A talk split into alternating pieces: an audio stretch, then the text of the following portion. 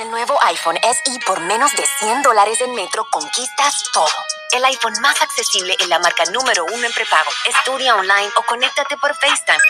Hola, ma. El iPhone SE lo tiene todo. Cámbiate a Metro y obtén el iPhone SE por $99.99 al canjear el reembolso tras seis meses de servicio con autopago. Metro by T-Mobile. Conquista tu día.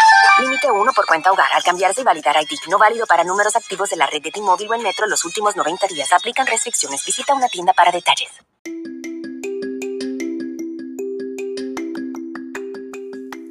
Charlas de la noche. Palabras con imagen. El análisis de los acontecimientos que influyen en nuestra vida con el periodista Francisco Durán Rosillo.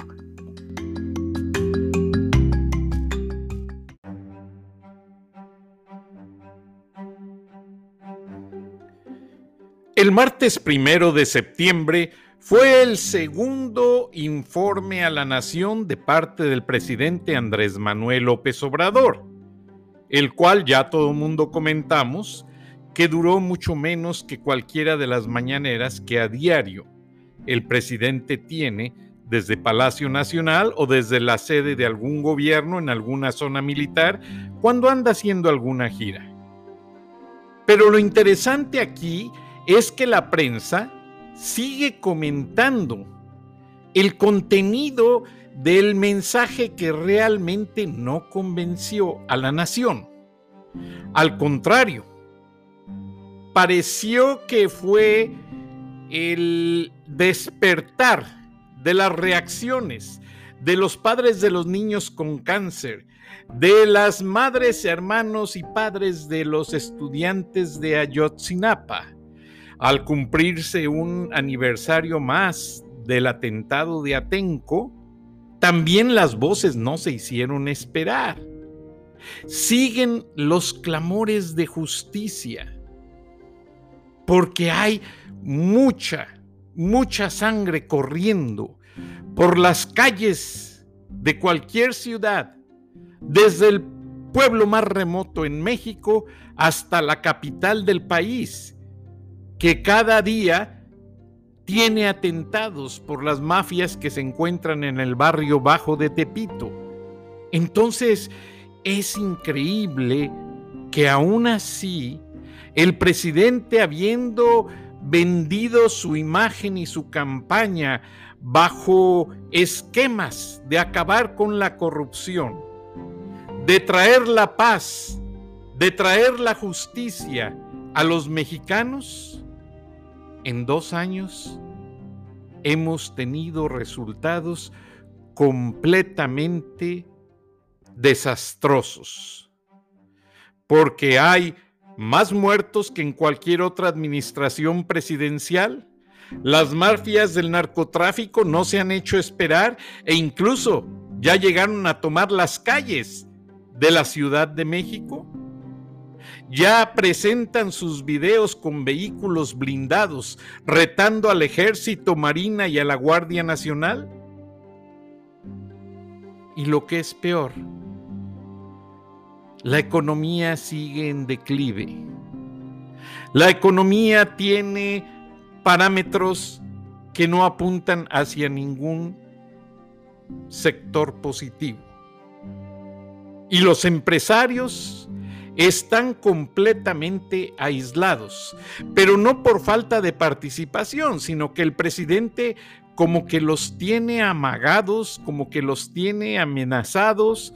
Bastó la clausura de algunos proyectos, como la cervecera en Mexicali, Constellation Brands, y algunos proyectos de energía renovable que fueron cancelados para que todo esto empiece a tomar otra perspectiva. El informe no causó ningún mensaje de confianza. En otros años, algunos presidentes simplemente con el informe de gobierno a la nación marcaban una pauta de lo que ellos querían hacer sentir al pueblo de México. Ahora no pasó nada de eso. Se sintió una voz cansada, derrotada y sin ninguna perspectiva de solución hacia la grave problemática de México. Pero ¿quién mejor para que analice este mensaje y la gran maquinaria de mercadotecnia que hay detrás del naciente partido de López Obrador, que en una carrera llega a la presidencia? Porque este partido carece de toda historia, carece de todo principio y realmente hasta sus excompañeros del Partido del Sol Naciente, el PRD, se sintieron traicionados, como fue Cuauhtémoc Cárdenas y varios más. Pero esa meteórica carrera de el Partido Morena y de Andrés Manuel López Obrador a Palacio Nacional puede tener cosas contraproducentes. Porque mientras más rápido se llega y más arriba, más fuerte es la caída. Pero ¿quién mejor que la señora Beatriz Pajés para que nos explique cómo visualiza el informe y detrás de toda la campaña publicitaria que hubo para sustentar una imagen que no existe sobre la cuarta transformación. Buenas noches, Beatriz, bienvenida y te agradecemos esta contribución. Un placer, como siempre, participar en charlas de esta noche. López Obrador eligió a la Virgen de Guadalupe para dar a su partido el nombre de Morena. El objetivo era claro, los católicos asociarían el nombre de la agrupación política de AMLO con la guadalupana. Para los mexicanos, la morena o la morenita es la Virgen de Guadalupe, símbolo de unidad y mestizaje, madre protectora de los más pobres. El presidente y sus publicistas se aprovecharon del símbolo y lo utilizaron para ganar seguidores, explotaron la fe nacional más entrañable para abultar el padrón de militantes y hacer creer a los más desposeídos que López Obrador era un fiel seguidor de la morenita. El tiempo y sus actos han demostrado que el presidente nunca ha creído en la Virgen de Guadalupe. Quienes la siguen saben que la unidad nacional es la esencia de un ícono que se contrapone al discurso de odio y encono de un político que siempre miente. El segundo informe de gobierno fue el punto de quiebre de este sexenio. El presidente borró completamente la línea fronteriza entre la realidad y la ficción para tratar de imponer una mentira.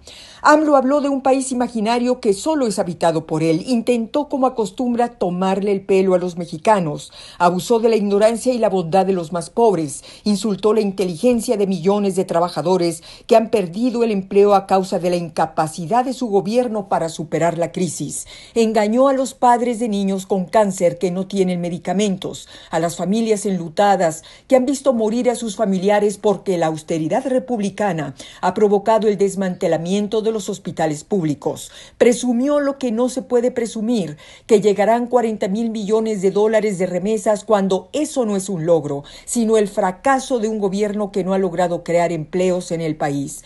Ese no fue un informe a la nación, fue el montaje de un demagogo. Habló de economía moral cuando la verdad no le interesa. Tampoco le preocupa que la mentira sea descubierta. Ahora sabemos que López Obrador utilizó a la morenita para montar sobre ella el régimen del engaño. Hasta aquí mi comentario. Buenas noches Frank y buenas noches a todos quienes nos escuchan en Estados Unidos, México y en otras partes del mundo. Soy Beatriz Pajés. Hasta la próxima.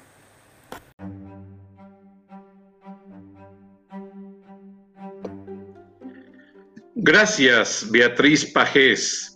Una gran contribución y nos hace pensar demasiado, pues reflexionando años atrás, hubo una ocasión en que la Iglesia Católica quiso cobrar derechos de autor a todas aquellas empresas que explotaban, porque no se puede llamar de otra manera, el símbolo, la imagen de la Virgen de Guadalupe. Y es que para quienes no han visitado un sector hispano en los Estados Unidos, todas las tiendas mexicanas en su gran mayoría, todos los negocios que quieren atraer clientela mexicana, latina, hispanohablante, como usted desee llamarlo, ponen a su entrada o en el interior una imagen de la Virgen de Guadalupe, otra con los colores del símbolo patrio. Y eso se ha vuelto una tradición. ¿Por qué razón? No sé, pero en ocasiones eso se pasa de contexto. Déjenme y les digo por qué. Beatriz Pajes nos acaba de mencionar cómo Morena hizo un, básicamente un eslabón maquilando el nombre de la Virgen Morena que tanto se usa, me dejó reflexionando tremendamente al pasarlo al contexto de un partido político. Y es obvio, el mexicano no va a negarse a la Virgen Morena, para nada. Y hay una correlación muy marcada. Bueno, en Estados Unidos en ocasiones eh, no solo las tiendas, sino los lugares donde la gente se va a tomar una cerveza, tienen a su Virgen, a su imagen de la Virgen de Guadalupe postrada en algún muro. Y en ocasiones hasta se me hace alguna falta de respeto. Cuando fui reportero de noticias para El Sol del Bajío, fui a hacer un reportaje al estado de Michoacán, que está la frontera muy próxima a Guanajuato, porque en Michoacán el gobernador acababa de poner lo que fue la zona de tolerancia. O sea, las sexoservidoras ya no podían andar en las calles. La gente que quería ir a tomarse una cerveza, pasar un buen rato, tenía que entrar a este lugar que tenía vigilancia militar. Y la prostitución, el negocio de la prostitución era controlado de manera sanitaria y había mucha seguridad y no había crimen. Y yo era muy joven y recuerdo que fui a tomar mis fotos, no me dejaban, pero algo que me llamó mucho la atención es que recuerdo que un maestro de sociología me hizo favor de acompañarme porque yo todavía me veía menor de edad. Entonces ya le dijimos que era un estudio para la preparatoria, etcétera, etcétera.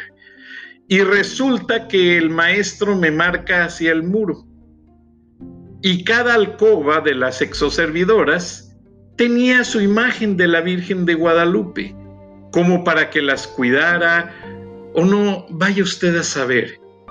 Pero creo que hay gente que ha abusado de la imagen de la Santísima Virgen. Yo realmente le brindo respeto, no a la imagen, sino a la historia en sí de lo que significa la Virgen María. Pero creo que se ha pasado de contexto. Muchos lo usan como un icono de atracción comercial, otros como un símbolo de protección. Y en la política, pues, ¿qué otra nos queda? No debemos de pensar ni correlacionar a una virgen con un partido político. Muchas gracias, buenas noches, nos escuchamos mañana. Hasta entonces.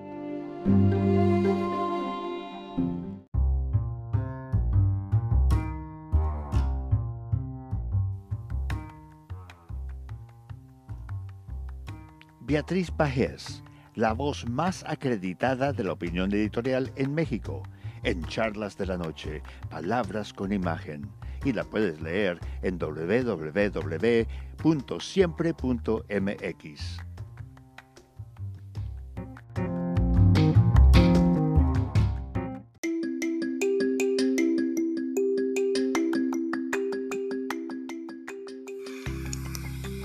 Escuchaste el análisis de la noticia, transparente como el agua, con el periodista Francisco Durán Rosillo.